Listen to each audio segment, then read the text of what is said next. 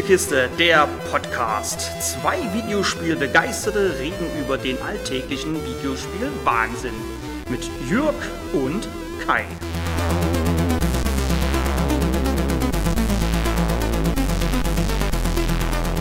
Manchmal dauert es etwas länger, bis es Klick macht. Bei Chernobylite, dem heutigen Spiel, ist es mir so ergangen. Warum? Das erfahrt ihr wie immer jetzt im Test. Na dann mal los. Gasmaske auf und ab nach Tschernobyl. Chernobylite stammt vom polnischen Entwickler The Forum 51 und war nach ihrem Achtungserfolg Get Even ein von mir heiß erwarteter und hoch im Kurs stehender Titel. Das liegt natürlich an den Stalker-Spielen, die damals technisch, spielerisch und vor allem atmosphärisch eine Wucht waren. Hinzu kommt die HBO-Serie Tschernobyl, die ich jedem, der sich für das Thema um den Reaktorunfall von 1986 interessiert, empfehlen kann. Faszination Tschernobyl und dessen angrenzende, verlassene Stadt Pripyat, könnte man sagen. Die Geschichte von Tschernobylite spielt 30 Jahre nach dem Reaktorunglück. Als russischer Wissenschaftler Igor Kiminyuk wollen wir mit zwei Soldaten in das Kraftwerk einbrechen und hier hatte mich das Spiel schon. Man sieht den riesigen Sarkophag über dem Reaktor und als ich als Professor Kiminyuk im Kontrollraum stand, in dem das damalige Unglück seinen Lauf nahm, fühlte ich mich wie in der Serie. Merkwürdige Gefühle krochen in mir hoch, da es einerseits Freude war über das Bekannte und andererseits Trauer über das Wissen der vielen Toten, die damals dort ihr Leben ließen. So viel sei hier aber verraten. Tschernobylite ist kein Drama und die Tragik des Unfalls kristallisiert sich im Spiel an keiner Weise heraus. Dafür etwas anderes, nämlich das namensgebende Tschernobylit. Tschernobylit ist ein grünlich schimmernder Kristall, der für uns ein paar wichtige spielmechanische Eigenschaften enthält. Später mehr dazu. Kommen wir erstmal zurück zum guten Professor. Der will nämlich in das Kraftwerk, weil ihn seine 1986 verschwundene Frau Tatjana Amalieva dorthin ruft. Er sieht sie in Träumen, halluziniert von ihr und ist felsenfest davon überzeugt, dass sie nicht nur noch am Leben ist, sondern auch, dass er sie im Kraftwerk findet. Don't do it, my love. Der Überfall auf das Kraftwerk geht schließlich schief, als ein mysteriöser schwarzer Stalker unsere Gruppe aufmischt und wir nur mit Hilfe eines Tschernobylit-Portals flüchten können. Moment. Tschernobylit-Portal? Ja, denn Professor Kiminyuk hat seit dem Reaktorunfall an dem durch den Unfall entstandenen Element geforscht und einen Portalgenerator gebaut, mit dessen Hilfe er schnell von A nach B kommt. Das B ist in diesem Falle eine Lagerhalle, die fortan auch als unsere Hauptbasis dient. Hier beginnt dann das eigentliche Spiel. Und zu meiner Überraschung musste ich feststellen, dass Chernobylite kein geradliniger Story-Shooter wie Get Even und auch nicht in einer Open World spielt wie Metro Exodus. Chernobylite wirkt zum Spielstart wie ein typischer Ego-Shooter. Das ist aber nur die halbe Wahrheit, wenn überhaupt.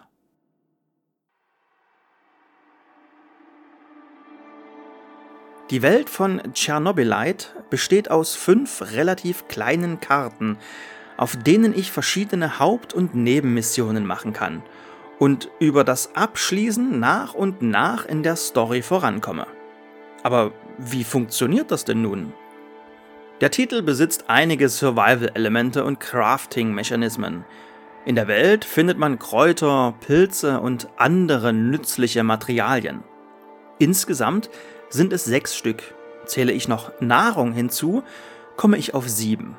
Das Spiel verkompliziert das Ganze nicht oder bläht es zu sehr auf, was ganz schön, teilweise aber auch ganz schön komisch ist. Damit ihr nicht die ganze Zeit an den Sachen vorbeilauft, werden sie hervorgehoben, wenn ihr ihnen euch nähert. Und mit einem Scanner könnt ihr die Materialien auch direkt hervorheben. Der Scanner schickt dabei einen Impuls aus, der einen kleinen Cooldown hat und funktioniert dadurch wie eine Art Radar bzw. wie ein Sonar. Dann seht ihr die Gegenstände, die noch weiter weg sind, könnt also wirklich nichts mehr verpassen. Man streunert nun durch die Gegend und ein Kompass am oberen Bildschirmrand zeigt euch euer Ziel an. Ihr könnt auch einen Blick auf eine Karte werfen, um zu sehen, wo ihr hin müsst. Sowohl auf Karte als auch auf Kompass kommen noch Symbole mit Fragezeichen hinzu. Und sowohl in der Basis als auch draußen bei euren Einsätzen könnt ihr Sachen bauen.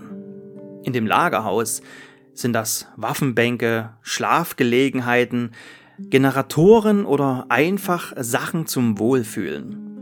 Draußen baut ihr Fallen oder Gerätschaften, mit denen ihr die Strahlung in der Zone verringern könnt. Es ist zudem überall möglich, ein Lagerfeuer bzw. eine Kochstelle zu bauen, um an der wirksame Medizin aus Kräutern und Pilzen herzustellen. Wie bereits erwähnt, verkompliziert das Spiel sein Crafting-System nicht, da es nur sechs Materialien gibt.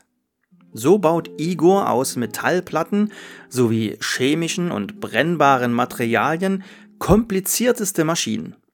Das meinte ich auch mit ganz schön komisch, aber ich habe davon ja auch keine Ahnung und hm, ich bin auch kein Wissenschaftler. Dank der hergestellten Medizin kann man unterschiedlichste Leiden heilen. Da wäre zum einen das klassische Heilmittel, was einen Teil eurer Lebenspunkte wiederherstellt. Dann gibt es eine Strahlungsmedizin, mit deren Hilfe ihr angesammelte Strahlung in eurem Körper reduzieren bzw. komplett ausmerzen könnt. Seid ihr nämlich verstrahlt, sinken eure maximalen Lebenspunkte. Ihr müsst, wenn ihr also verstrahlt seid, euch erst mit Strahlungsmedizin behandeln und erst danach eure Lebenspunkte wiederherstellen. Als drittes gibt es noch die Psyche oder auch mentale Stärke, denn Professor Kiminiuk ist kein kampferprobter und gestählter Soldat, sondern eben Wissenschaftler und als solcher zerrt es an seiner Psyche, wenn ihr Leute tötet. Klar, auch Soldaten sind keine willen- und gefühlslosen Tötungsmaschinen, aber trotz allem fand ich diesen zusätzlichen Lebensbalken erfrischend.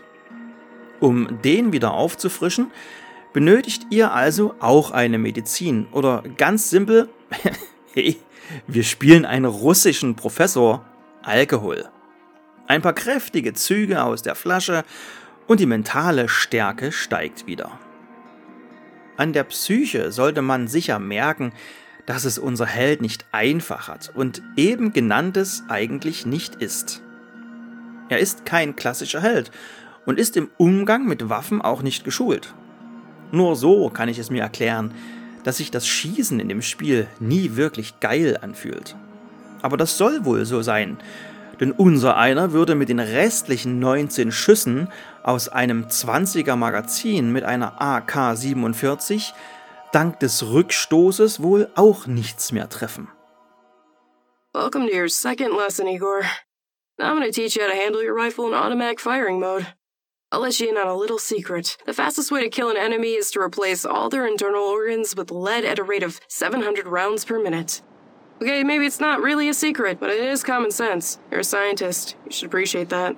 You've already met your arch enemies, the cans. Now imagine you have to shoot them all at once. This exercise is about using full auto mode and emptying an entire magazine in one burst. You know the Petrov stance, right? Control the recoil and try not to tear up the clouds.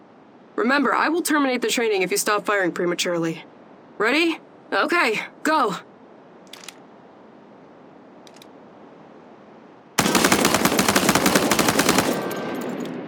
I think you're getting the hang of it. Now reload and finish them off, you ugly tin bastards! Treffen ist ein gutes Stichwort. In Tschernobylite trefft ihr auf andere freundlich gesinnte Charaktere und einige davon können sich euch anschließen. Zu Beginn des Spiels habt ihr einen Partner, am Ende sind es fünf. Jeder von ihnen hat unterschiedliche Stärken und Schwächen, und jeder hat für euch noch ein paar Fähigkeiten im Gepäck, die euch das Überleben in der Zone leichter machen. Diese Fähigkeiten müsst ihr über Fähigkeitspunkte freischalten und je einen Punkt bekommt ihr mit jedem Levelaufstieg eures Charakters. Denn alles, was ihr macht, bringt euch Erfahrungspunkte ein und macht euch damit stärker. Also egal, ob ihr jemanden tötet, eine Quest erfüllt, einen Hinweis findet oder seien es nur fünf Erfahrungspunkte, weil ihr einen Rohstoff in der Welt eingesammelt habt. Das motiviert natürlich zusätzlich. Wie schon erwähnt, habt ihr eine Basis, die ihr selber einrichten könnt. Betten sind zum Beispiel wichtig, damit eure Kameraden einen Schlafplatz haben. Ihr selber seid in der Basis übrigens nicht nur der Innenausstatter, sondern besitzt auch einen eigenen Raum als Rückzugsort. Hier steht euer Bett, an dem ihr den Tag beendet. Denn Tschernobylite ist auch in Tage unterteilt. Das geht nicht so weit, dass eine Uhr mitläuft und ihr zu einer bestimmten Zeit wieder zu Hause sein müsst, weil sonst das Essen kalt wird. Es ist mehr dazu da, um Quests oder Missionen zu erfüllen. Okay, denkt ihr euch jetzt, aber wie sieht so ein Tag denn nun aus? Wir stehen auf und gehen aus dem Raum in die geräumige Lagerhalle hinein. Hier kann man sich noch ausrüsten oder Sachen bauen, neue Waffen, Rüstungen oder einfach ein paar Medikits oder Dietriche für verschlossene Türen. Achtet nur darauf, dass ihr euer Inventar nicht zu sehr zumüllt. Nehmt also eventuell nur zwei Waffen mit statt vier oder gar noch mehr und 100 Schuss im Gepäck sind, lasst euch das gesagt sein, zu viel. Von einem höher gelegenen Punkt der Lagerhalle habt ihr dann eine Übersicht über die Zone und könnt mittels Fernglas Missionen festlegen. Wie erwähnt, kommt der Titel von Hause aus nur mit fünf Karten. Auf jeder dieser Karten gibt es nun jeden Tag einen Einsatz. Das sind Hauptmissionen, die nur Igor erfüllen kann, und Nebenmissionen, für die es bestimmte Belohnungen gibt. In einem Gebiet sind Nahrungsmittel abgeworfen worden, am Riesenrad wurden Monster gesichtet und am Hafen soll es Munition geben. Gerade zu Beginn des Spiels solltet ihr genau abwägen, wo ihr euren einzigen Partner hinschickt. Brauchen wir gerade eher Lebensmittelvorräte oder Munition? Neben den Charakterbildern eurer Gang seht ihr auch immer die Erfolgschance des Einsatzes. Ihr wollt einen alten Kauz zur Monsterjagd schicken? Nun, die Erfolgsquote liegt bei 60%. Bei der geübten Kämpferin sind es 90. Irgendwann habt ihr aber genug Gefolgsleute und könnt eigentlich jeden Einsatz annehmen. Verletzte Mitglieder lasst ihr am besten in der Basis und für die habt ihr hoffentlich ein Krankenbett gebaut. Eure Mitglieder haben im Übrigen nicht immer ein perfektes Bild von euch, denn hier und da müsst ihr Entscheidungen treffen und bei denen könnt ihr es nicht allen recht machen. So steigt oder fallt ihr im Ansehen. Ein Feature, was mir gut gefallen hat, eben weil hier und da Leute nicht mit euren Entscheidungen zufrieden sind. Habt ihr eine Hauptquest erfüllt, könnt ihr mittels Portal wieder in die Basis zurück und bekommt eine Übersicht, wie die anderen Einsätze gelaufen sind. Jetzt geht es wieder ans Sachenbauen oder ihr habt während des Einsatzes genug Erfahrungspunkte gesammelt, damit wir von einem Teammitglied eine Fähigkeit lernen können mehr Lebenspunkte, mehr Platz im Inventar, höherer Schaden mit der Schrotflinte, weniger benötigtes Material zum Bauen und so weiter. Danach ab ins Bett. Oder doch nicht? Nicht unbedingt, denn ich erwähnte an anderer Stelle die Hauptquests und Fragezeichen auf der Karte. Bei den Fragezeichen handelt es sich um NPCs, mit denen ihr handeln könnt oder ihr findet Fakten und Hinweise für unterschiedlichste Fälle. Professor Kiminyuk ist nach Tschernobyl gekommen, um seine Frau zu finden, wofür er ursprünglich ins Kraftwerk eindringen wollte. Bevor er das nun wieder tun kann, gilt es erst einmal ein paar anderen Spuren auf den Grund zu gehen. Dafür hat er in seinem Raum eine Tafel, an der er zum Beispiel Fakten und Hinweise zum schwarzen Stalker sammelt. Und eben diese Dinge findet ihr A bei Hauptmissionen und B bei besagten Fragezeichen heraus.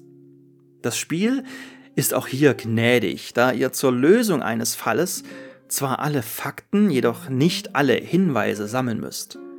Steht der Fall schließlich vor der Lösung, kommt das Ariadne-Gerät zum Einsatz. Hier handelt es sich um eine Art VR-Headset, mit dem man auch dank der Kraft und der Erforschung des Tschernobylits Geschehnisse nach bzw. miterleben kann. Good. So let's get to it. I would like to see some results as soon as possible. We both know that she's the key. We've wasted enough time already. All right, all right. Just don't do anything rash, please. We need to follow the proper protocols.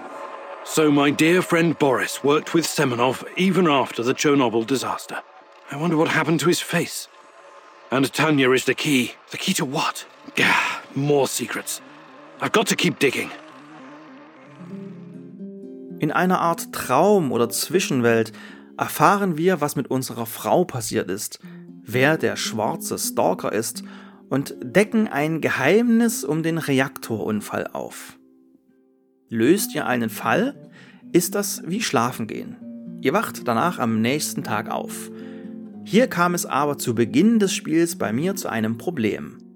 Denn an den ersten Tagen passiert gefühlt nicht viel und alles fühlte sich nur wie das stumpfe Abarbeiten einer To-Do-Liste an. Findet ihr in den Gebieten nichts oder löst keine Hauptquest, geht es in der Story bzw. den Fällen überhaupt nicht voran und man hängt in einer und täglich grüßt das Tschernobylit-Monster Schleife fest. Wo ich gerade bei den Monstern bin. Die sind okay und wirken wie durch Tschernobylit veränderte Menschen, können sich hier und da teleportieren, sind jedoch nicht eure einzigen Feinde. Denn die NAR, eine Art Privatarmee, sorgt in der Zone für Recht und Ordnung und das meist mit Militärgewalt. Die KI der Gegner ist mal so und mal so. Liegt ein toter Kamerad am Boden, suchen die verbleibenden Truppen nach dem Schützen oder wissen, wenn ihr zu laut wart, wo ihr seid, beziehungsweise wo der Schuss herkam dann lieber mit Schalldämpfer und ja, das Schleichen funktionierte überraschend gut. Ein Zeichen in der Mitte des Bildschirms verrät euch, ob ihr kurz davor seid, entdeckt zu werden. Und richtig geskillt könnt ihr euch auch unbemerkt im Gebüsch verstecken. Verstecken muss sich der Titel von der grafischen Seite her im Übrigen nicht. Die Entwickler zaubern mit der Unreal Engine wunderschöne Wälder auf euren Bildschirm und die Zone war wohl noch nie so akkurat und so bedrückend nachgebaut. Einzig bei den Charakteren ist Luft nach oben. Auch vom Sound her passt alles. Und das Musikstück für die Missionsauswahl könnte ich in Endlosschleife hören. Nur bei den englischen Sprechern hat man meiner Meinung nach hier und da daneben gegriffen. Warum klingt ein schmaler Parkourläufer wie eine möchtegern Version von Vin Diesel. Und warum spricht unser Protagonist, Igor Kimenyuk, mit einem starken englischen Akzent? Go on. Die größte Frage stellte sich mir aber bei der Wahl der Spielwelt bzw. deren Aufbau. Warum hat man alles in kleine Karten unterteilt? Hier muss ich tatsächlich sagen, und das obwohl ich langsam keine Open Worlds mehr sehen kann, dass eben so eine Open World hier sicher besser gewesen wäre. Der Effekt wird noch dadurch verstärkt, dass ich auf manchen Karten das Kraftwerk oder sogar das berühmte Riesenrad in Pripyat sehen kann. Bin ich aber nicht auf der Karte, komme ich da nicht hin. Wobei zum Kraftwerk zu kommen ja generell die Hauptaufgabe ist. Und die können wir erst angehen, wenn wir alles dafür Notwendige in die Wege geleitet haben.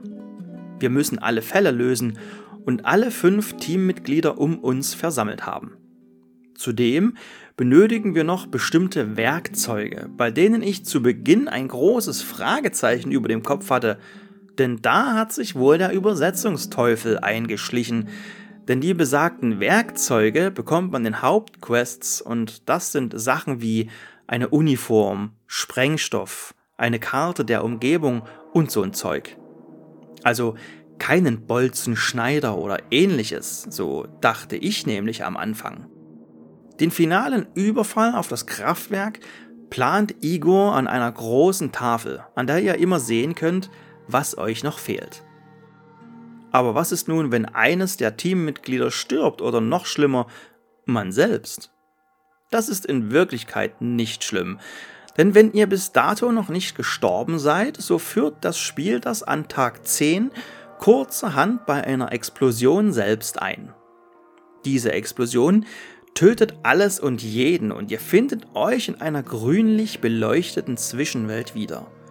Hier kommt ein wichtiges Spielelement zum Tragen, denn ihr könnt mit gesammelten Tschernobylit-Kristallen Entscheidungen rückgängig machen. Ihr wollt diesen merkwürdigen Typen nicht freilassen, sondern lasst ihn lieber in seiner Zelle schmoren? Kein Problem. Alles ist durch die Macht des Tschernobylits umkehrbar. Und das benötigt ihr auch, um durch das Spiel zu kommen, da ihr, ich erwähnte es an anderer Stelle, es euren Teammitgliedern nicht immer recht machen könnt. Oder jemand hat sich euch erst gar nicht angeschlossen. Und nun? Tja, sterben ist hier die Lösung. Und erst hier verstand ich, warum ich überhaupt in meiner Hauptbasis eine Maschine bauen kann, mit deren Hilfe ich sterben kann. Klar, dass man die dann natürlich auch baut. Anfangs ist man auf den fünf unterschiedlichen Karten des Spiels noch relativ lange unterwegs. Ein, sagen wir mal, Run dauert locker über eine halbe Stunde. Man will so viel wie möglich scannen, alles einsammeln, was noch irgendwie in den Rucksack passt und den Fragezeichen auf die Spur gehen. Später im Spiel waren meine Ausflüge in die Zone deutlich kürzer, quasi rein und wieder raus. Die Rohstoffe, die ihr in den Gebieten finden könnt, werden auch immer wieder aufgefüllt. Per Dietrich einmal geöffnete Türen bleiben aber offen. Und ihr müsst nicht mal auf Mission gehen, sondern könnt auch in der Basis bleiben und die anderen die Drecksarbeit machen lassen. Wie gesagt, bleiben nur die Hauptmissionen wirklich an euch hängen. Es kann auch vorkommen, dass ihr mehr als eine aktive Hauptquest habt, wodurch das Spiel ein wenig nonlinear wird, da nicht gemachte Hauptquests auch nicht einfach nach ein paar Tagen verfallen, wie es nämlich die Nebenmissionen tun. Dank unterschiedlicher Schwierigkeitsgrade für Kampf, Überleben und Management könnt ihr das Spiel im Übrigen auf eure Bedürfnisse anpassen und auch die Tatsache, dass es mehrere Speicherpunkte gibt, macht euch das Leben auch etwas leichter. Objektiv ist das Spiel eine 6 oder 7 von 10. Irgendwo dazwischen liegt die Wahrheit. Aber irgendwann kickte mich das Spiel und ich habe es nicht nur durchgespielt, sondern danach nochmal einen alten Speicherstand geladen, da mir eine Quest fehlte. Entscheidungen rückgängig machen und so. Und wer weiß, da ich auch noch nicht alle Enden gesehen habe, wage ich eventuell nochmal einen neuen Anlauf. Schließlich gibt es für den Titel eine umfassende Roadmap und die zeigt nicht nur, dass wir im April die Versionen für PlayStation 5 und Xbox Series X erwarten dürfen, sondern auch, dass es auch darüber hinaus noch zusätzliche kostenlose Inhalte geben wird. Ja, das Spiel hat was. Und darum vergebe ich auch eine sehr persönliche 8 von 10. Warum keine 9? Nun, die wird durch das ungeile Schießen verhindert. Ich kämpfte einfach nicht gerne und die Waffen haben einen zu krassen Rückstoß. Ja, nicht schlimm, ich bin halt nicht John Rambo, sondern Professor Kim In-yuk, aber ungeil ist es trotzdem. Und das Spiel ist buggy. Come with me for fun in my buggy. Nein, kein Strandbuggy mit gelbem Häubchen. Es ist hier und da, trotz langer Early Access Phase am PC, noch verbuggt. Gleich zu Beginn des Spiels hing einer meiner Kameraden in einem Türrahmen fest und löste dadurch einen Story-Trigger nicht aus. Trotz Schalldämpfer wissen die Gegner auf magische Weise manchmal, wo ich bin oder noch viel lustiger, an einer Stelle haben mich die Gegner überhaupt nicht bemerkt und ich konnte sie wie Moorhühner wegballern. Nach ungefähr 20 Stunden, es war im Spiel Tag 27, lief dann der Abspann und es stellte sich mir noch eine letzte Frage. Wo verdammt nochmal war das Wohngebiet von Pripyat? Die einfache Antwort? Auf dem PC. Ich las überall, dass Entwickler The Forum 51 ein großes Update veröffentlicht hat, mit dem eine weitere Karte Einzug in das Spiel hält. Na, das ist doch die richtige Zeit, jetzt mit dem Spiel anzufangen, dachte ich mir. Tja, das war nix, denn da stimmte die Berichterstattung über das Spiel mal so gar nicht. Ich las nirgends, ich wiederhole, nirgends, dass das Update vorerst nur für den PC kommt. Da hat der Spielejournalismus mal wieder komplett versagt, da alle nur sklavisch voneinander abgeschrieben haben. Für alle, die den Titel wie ich auf Konsole erleben wollen, kann ich aber eine Entwarnung geben. Am 21. April soll das Next-Gen-Update kommen und mit ihm dann auch die bisherigen PC-exklusiven DLCs. Ich freue mich schon, denn genug habe ich von Tschernobyl noch lange nicht. Hat euch das eben Gehörte gefallen? Empfehlt diesen kleinen Podcast weiter. Lasst auf Podcast-Portalen eurer Wahl eine Bewertung da oder kommentiert die Folge auf unserer Seite, auf YouTube oder wo auch immer ihr kommentieren wollt. Natürlich und wie immer, nur wenn ihr mögt. Und wie am Ende der Red Matter Folge sage ich Spasibo, Sav Nimanje und bis zum nächsten Mal.